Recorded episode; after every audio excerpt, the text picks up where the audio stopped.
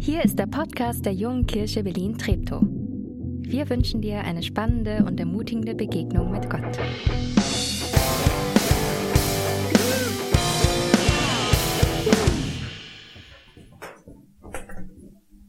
Guten Morgen. Äh, vielen Dank, dass ihr äh, für die, die mitgemacht haben bei Mentimeter. War ja ein heißes, also erstmal großes Kompliment, weil es zeigt, diese Umfrage, dass die meisten von euch wirklich zu Hause bleiben. Und ich glaube, das ist das Richtige zurzeit. So bescheuert das ist und so schwer uns das fällt und so gern wir uns mit Leuten und Freunden treffen würden äh, oder einfach nur rauskommen würden, so richtig. Aber es ist richtig, in den Zeiten zu Hause zu bleiben. Das zweite ist für mich spannend, war ja das, das Wettrennen zwischen, zwischen Lobpreis, Musik und Predigt. Und mit Freuden habe ich gesehen, dass die Predigt gewonnen hat. Ich befürchte, wenn es noch länger gelaufen wäre, hätte die Jogginghose uns einfach links liegen lassen. Aber es muss rechtzeitig aufhören. Okay, Freiheit. Ihr seid alle zu Hause. Ihr seid im Homeoffice, Homeschooling, all das. Und wir merken, äußere Freiheit ist super ein, gegrenzt zurzeit. Und wie fühlt sich Freiheit für dich an? Spürst du es noch? Kannst dich erinnern, wie Freiheit sich mal angefühlt hat? Wo, wo in deinem Körper spürst du Freiheit? Ich habe euch ein Bild mitgebracht aus der Schweiz von einem Bild, das für mich Freiheit symbolisiert. Ich bin da vor, vor einigen Jahren auf dem Berg oben gestanden, die Weite, den Blick und, und, und ich habe geschrien, Freiheit rausgeschrien. Das hat sich so, so gut angefühlt. Das Jahr später war ich wieder an derselben Stelle, auf demselben Balkon, mit demselben wunderbaren Rhonetal vor mir. Und ganz ehrlich, es hat sich kein bisschen nach Freiheit angefühlt. Es war bedrückend, beklemmend. Ich hatte, ich hatte Sorgen, und, und mir war gar nicht zum, zum Schreien, höchstens zum Weinen zumute. Aber ich habe gemerkt, Freiheit ist nicht zuerst das, was außen um mich herum ist, sondern hat ganz viel damit zu tun, wie es in mir drin aussieht.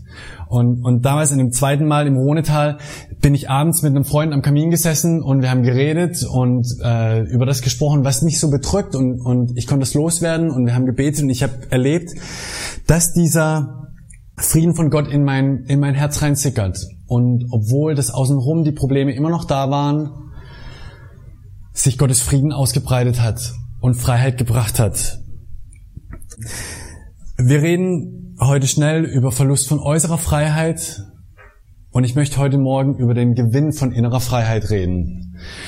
Und beim Vorbereiten dachte ich, hey, mit Freiheit, Freiheit ist so, also wir sind ja viel zu Hause zum Reparieren und zum, zum Sachen jetzt am, am Haus, in der Wohnung, am Fahrrad oder sonst irgendwo wieder in Ordnung zu bringen. Und, und wir haben so, so zwei Komponentenkleber. Dann kennst du den, wenn man was richtig fest zusammenkriegen will? Dann hat man diese zwei Pampes-Sachen und man, man mischt die ineinander und dann reagieren die und wenn die fest werden, dann halten die richtig, richtig fest. Ich glaube, der Frieden, der von Gott kommt, ist wie so ein Zwei-Komponenten-Kleber. Und, und die zwei Komponenten sind zum einen eine Passivkomponente und zum anderen eine Aktivkomponente. Die Passivkomponente ist das, was ich in der Schweiz damals erlebt habe. Dass, dass sich der, der Frieden Gottes in unserem Herzen ausbreitet und breit macht. So wie am Ende vom Gottesdienst sprechen wir euch immer einen Segen zu. Der Frieden, der höher ist als alle Vernunft, bewahre eure Herzen und Sinne. Das ist ein Satz aus dem Philipperbrief im Neuen Testament. Das zu erleben ist diese passive Komponente von Frieden. Und dann die aktive Komponente, das ist Freiheit bedeutet zur richtigen Zeit das Richtige mit vollem Einsatz tun zu können. Also wo innere Freiheit auch eine aktive, eine gestalterische Seite hat. Aber eines der Reihe nach, wir gehen wieder heute in unseren Bibeltexten weiter. Wir sind ja mitten in der Passionsgeschichte und nehmen uns, da wo Ben letzte Woche aufgehört hat, auf dem Weg von Jesus zum Kreuz, den nächsten Abschnitt.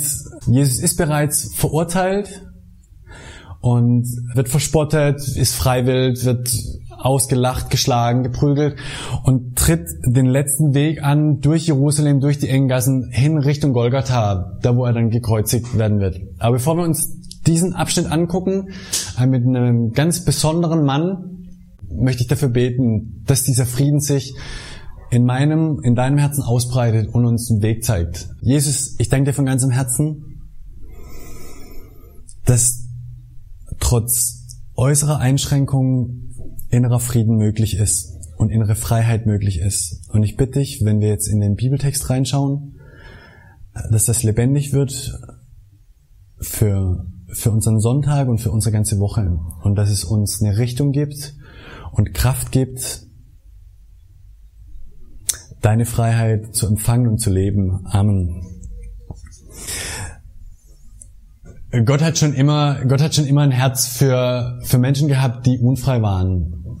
Im, Im Alten Testament fängt das an mit dem Volk Israel, das in Sklaverei in Ägypten lebt und, und Gott es sieht und, und sie herausführt aus, aus der Sklaverei in, in Freiheit und er mit ihnen 40 Jahre durch die Wüste geht, um das auch einzuüben, wie, wie Freiheit gelebt werden kann. Und um die zehn Gebote herum steht dieser Satz, wo Gott sagt, ich, ich bin der Herr dein Gott, du bist der Herr unser Gott, der uns aus der Gefangenschaft herausgeführt hat, in die Freiheit rein. Und im Neuen Testament geht es dann weiter, wo, wo Johannes in, in einer der, der Jesus-Biografien im Johannesevangelium schreibt, äh, wen der Sohn frei macht, also Jesus, der ist wirklich frei. Johannes 8, 36. Und wir schauen uns jetzt den, den nächsten Bibeltext an, wo es, wo es Simon von Kyrene mit auftaucht. Und ihr müsst aufpassen, das ist eigentlich nur ein Satz, in dem er auftaucht und trotzdem ein entscheidender. So, wir lesen, wer eine Bibel dabei hat oder auf der App Markus 15, die Kapitel 20 bis 22. Nee, Kapitel 15, die Verse 20 bis 22. So, okay. Nachdem sie so ihren Spott mit ihm getrieben hatten, also mit Jesus, zogen sie ihm den roten Mantel aus und legten ihm seine eigenen Kleider wieder an. Dann führten sie ihn aus der Stadt hinaus, um ihn zu kreuzigen. Unterwegs begegnete ihn Simon aus Kyrene, der Vater von Alexander und Rufus. Simon hatte gerade von, kam gerade von seinem Feld zurück. Die Soldaten zwangen ihn, das Kreuz zu tragen, an das Jesus gehängt werden sollte. Sie brachten Jesus nach Golgatha, das bedeutet Schädelstätte. Simon von Kyrene, wer war der Mann? Kyrene lässt darauf schließen, äh, woher er kommt. Das liegt im heutigen Libyen. Vermutlich sind seine Vorfahren in der Zeit von Alexander dem Großen aus Israel ausgewandert nach Libyen. Das haben damals viele gemacht. Und in der Zeit, in der Jesus gelebt hat, gab es hier diese Rückbewegung, dass, dass Juden aus, aus dem ganzen Mittelmeerraum sich wieder in Jerusalem angesiedelt haben. Also er kam irgendwo Nordafrika, hat jetzt wieder in Jerusalem gelebt und war, so wie der Text sagt, Landwirt. Äh, und während, während sich die die Weltgeschichte in, in großen Schritten vorwärts bewegt, war er einfach auf dem Feld und hat gesät und ging seinem täglichen Geschäft nach. Und, und wie er an diesem Tag vom Feld zurückkommt, wahrscheinlich zur, zur Mittagspause nach Hause will, bevor die Hitze sich so super ausbreitet, geht er durch die, durch die Gassen und, und oh, es ist voll gerammelt voll und, und, und die Leute drängen sich durch die Stadt und Straßen und, und er versucht durch die Gassen durchzukommen und das ist so ein bisschen wie bei Germany's Next Top Model, als letzte Woche Einzug in die, in die Villa war und die Mädels sich da über die Handtaschen herfüllen und du denkst so, wow, wenn ich jetzt nicht aufpasse, äh, rennen die mich um. Oder wie bei im Supermarkt, wenn es gerade Klopapier gibt, ja, und du, du willst eigentlich zur Milch gegen den Strom zu schwimmen war fast nicht möglich für Simon und doch wollte er einfach nur heim. Und ich weiß nicht, was er gedacht hat über, über diesen Tumult, ob es ihn angewidert hat, ob er neugierig wurde. Das steht alles nicht drin. Aber wie er sich so durchschmuggelt und drückt durch die Leute, hört er plötzlich, wie einer dieser römischen Soldaten schreit und ruft, hey, hey du, komm mal her. Und, und Simon denkt so, äh, ich? Und, oh ja, der, der, der Soldat meint ihn und, und er ruft ihn zu sich rüber und sagt so, hey, der Mann ist zusammengebrochen mit diesem, mit dem Kreuzesbalken, trag du den. Geht's noch? So, so, wieso ich? Eine Frage, die sich für Simon nicht gestellt hat, weil er keine Freiheit hatte, weil er keine Wahl hatte. Das römische Recht hat damals den Soldaten erlaubt, jeden jederzeit ranzuziehen, um, um Arbeiten für sie zu erledigen, Gepäck zu tragen oder was für sie zu erledigen. Sprich, Simon hatte keine Wahl, was er machen konnte. Er musste dahin gehen und, und sah Jesus zusammengebrochen mit, dem, mit dem schweren Balken daneben und er musste diesen Balken nehmen und ihn durch die Straßen von Jerusalem tragen. Und ich habe keine Ahnung, was, was in Simon vorging, in, in diesen in dieser Viertelstunde vielleicht oder in dieser halben Stunde, wo er, wo er den Balken getragen hat, immer neben Jesus, wo er ihn gesehen hat, wie er erschöpft, äh, zerschlagen, zerschunden durch die Straßen sich geschleppt hat, hin zu Golgatha, wo er dann gekreuzigt worden ist. Aber in dieser Zeit, auf diesem Weg, muss was passiert sein, was das Leben von, von Simon verändert hat. Denn Jahre später sind die Söhne von, von Simon bekannt dafür, dass sie in der christlichen Gemeinde zu Hause sind, die neu entstanden ist in Jerusalem. Diese Begegnung, die, die Simon nicht geplant hat, äh, diese Begegnung, in der, in der seine Freiheit erstmal beschnitten wurde, war, wurde ein Auslöser dafür, dass bei ihm Vertrauen in Gott entstanden ist, dass Glauben bei ihm entstanden ist. Zufall? Pech? Ich, ich würde sagen Gottes Timing. Dass, dass ähm, Jesus selbst auf diesem Weg, der ihn, der, der ihn das Äußerste abverlangt hat, noch was hat, dass Menschen, die, die ihm begegnen, verändert werden. Und ich glaube, ein Schlüssel war vermutlich, dass, dass Simon, als er, als er das machen musste und da eine Wahl gehabt, sich nicht dafür entschieden hat, zornig oder stinkig, äh, da halt dieses Kreuz zu nehmen und es da rumzuschleppen und denken, ah du Sche Jesus, was soll ich denn jetzt da, wegen dir komme ich zu spät zum Mittagessen. Sondern, sondern, dass er vermutlich diesen, diesen Jesus gesehen hat und vielleicht Barmherzigkeit sich ausgebreitet hat und Mitgefühl oder irgendwie einen offenen Blick behalten hat dass er mehr gesehen hat als nur diesen zerschundenen, leidenden Mann, sondern den Sohn Gottes und den, den Freiheitsschenker, den Friedenbringer. Okay. Soweit die, die Geschichte, soweit wie ich mir es auch ein bisschen vorstelle. Vielleicht stelle ich mir es völlig falsch vor. Aber die Frage ist ja in, in einem Gottesdienst, in der Predigt, was, was hat das mit mir, was hat das mit dir zu tun? Ähm, ein Versuch einer Übertragung auf, auf unser Leben. Ich glaube, der leichte Teil ist, dass wir in unserer Freiheit eingeschränkt sind. Quarantäne, selbst gewählt aus Vorsichtsmaßnahmen oder, oder auferlegt von, von Regierungsseiten. Ähm, das, das ist was, was, wo wir gerade drin stecken. Ähm, und dann aber die Frage, nee, bevor die Frage kommt, noch was. Und dann diese, diese zwei Komponenten an Gottes Frieden, ähm, diese Sehnsucht nach, nach innerem Frieden. Diese Sehnsucht, dass das in, in unser Herz immer wieder reinsickert, wo, wo unruhige Nachrichten kommen, dass uns, dass uns das nicht zerfressen darf. Und gleichzeitig die, die Aktivkomponente, wo, wo ich denke, hey, ich will einen Unterschied machen. Und wir wollen nicht nur einfach zu Hause sitzen, aber wir uns fragen, was, was können wir denn noch machen? Wie können wir denn gestalten? Welche Freiheiten haben wir denn noch? Wo können wir helfen, Unterschied machen? Und jetzt die Frage, das ist unsere Situation. Wie reagieren wir? Simon von Kyrene hatte die Wahl zwischen, zwischen Groll und barmherzigem Blick, offenem Blick. Und ich glaube, das ist die Frage, die sich uns auch stellt.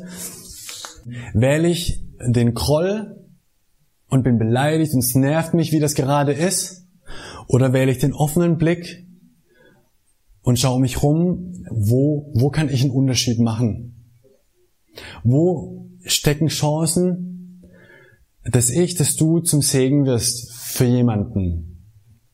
Ähm, ob das ist, einfach mehr zu telefonieren, ob das ist, vielleicht Nathanael wird nachher am Ende noch eine Initiative von der Berliner Stadtmission vorstellen, wo es um, um Nothilfe geht, wo, wo man konkret mit anpacken kann.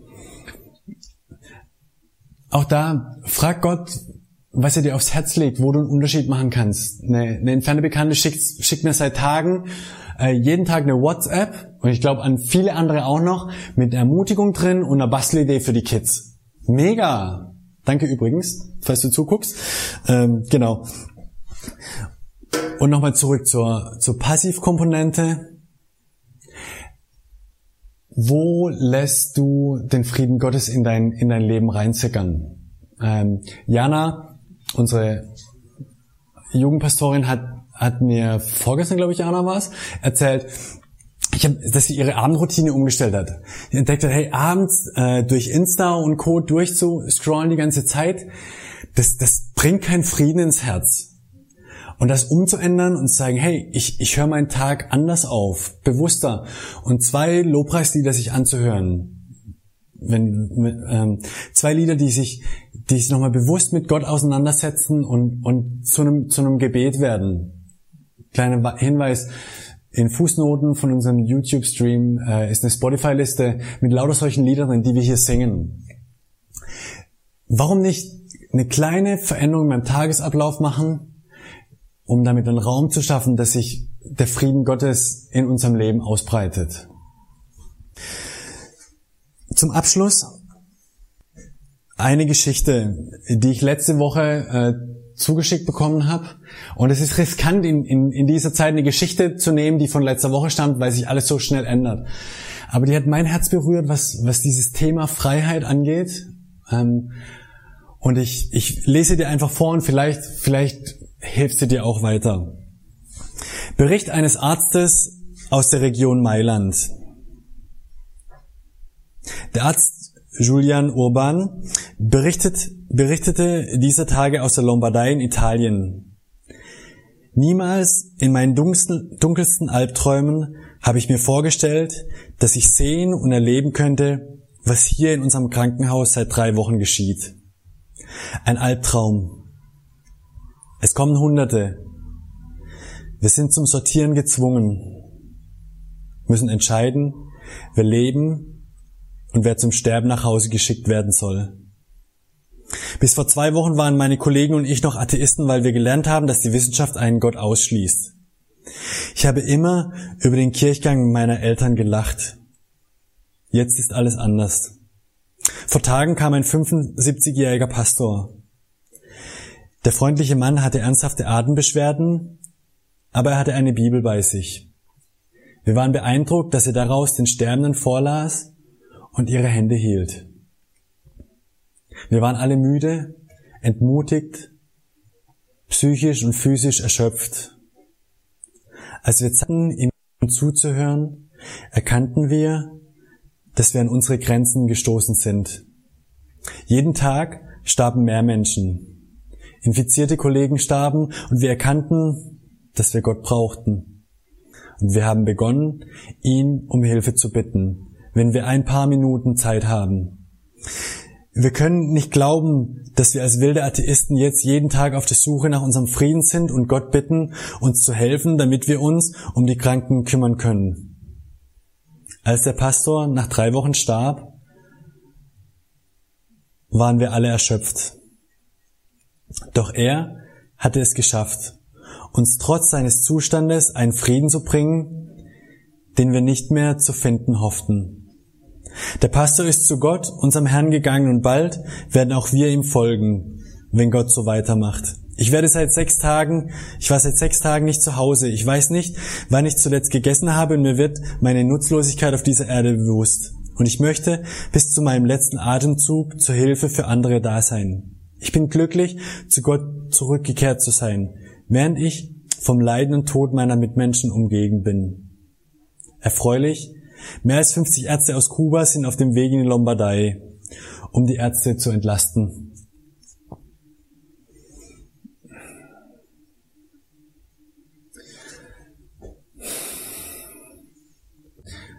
Wir nehmen uns jetzt bewusst Zeit, um miteinander zu beten. Wir machen das ähnlich in den letzten Wochen, dass wir uns hier im Studio zusammenstellen und beten und laden dich oder euch ein, wenn ihr, wenn ihr als Familie zusammen seid oder mit anderen zusammen, dann bete da, wo ihr jetzt seid, miteinander. Und wenn du allein bist, dann, dann bet für dich. Das wie, wie wir beten, ob laut oder leise, macht gar keinen Unterschied. Ich, ich glaube, das Gemeinsame ist, jeder von uns ist höchstens ein Gebet weit von Gott entfernt. Und dann, was du betest, hör, hör in dein Herz rein, ob es dieses Gebet ist, zu sagen, Jesus, ähm, in mir ist so viel Sturm und, und in mir ist so viel Angst und Enge. Ich brauche den Frieden von dir. Erfüll mich bitte mit deinem Heiligen Geist. Oder, oder ob es das ist, zu sagen, ganz ehrlich, ich, ich habe das soweit unterm Griff, aber ich fühle mich so nutzlos, weil ich nicht weiß, was ich tun kann. Und dann bete doch auch das Gebet. Und, ich glaube, dass Jesus dir, dir was zeigen wird, wo du für Menschen einen Unterschied machen kannst. So dass diese Passivkomponente und diese Aktivkomponente in deinem Leben zusammenkommen. Und vielleicht ist das Mischungsverhältnis bei dir anders wie bei dem, mit dem du nachher telefonieren wirst.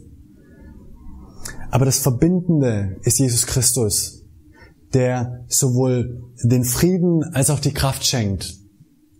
So, und jetzt leg los, ähm, bete miteinander eure Zeit im Wohnzimmer.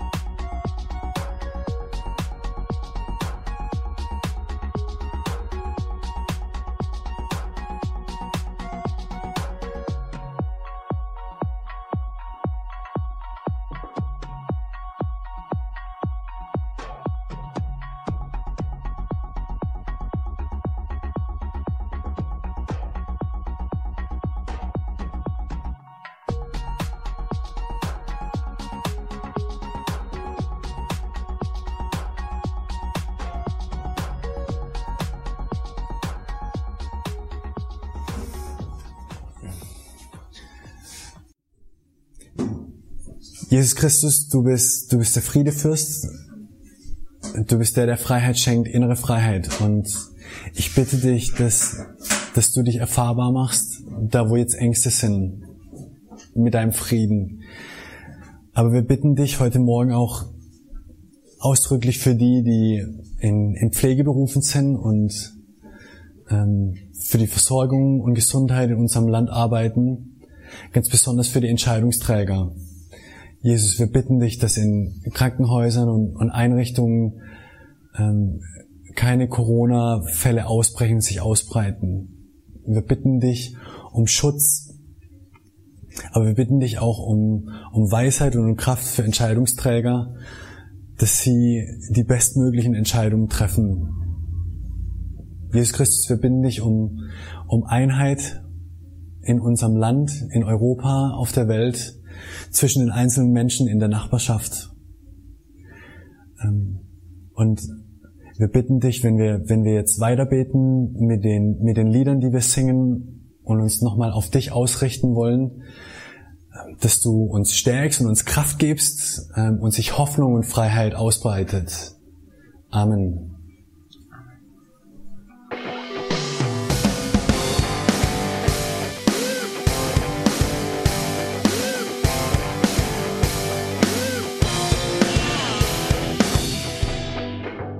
Dass du diesmal dabei warst. Wenn du mehr über den Glauben erfahren möchtest, dann schreib uns gerne an info@jkb-treptow.de oder besuch uns einfach persönlich. Alle Infos findest du unter jkb-treptow.de. Wir wünschen dir eine gesegnete Woche.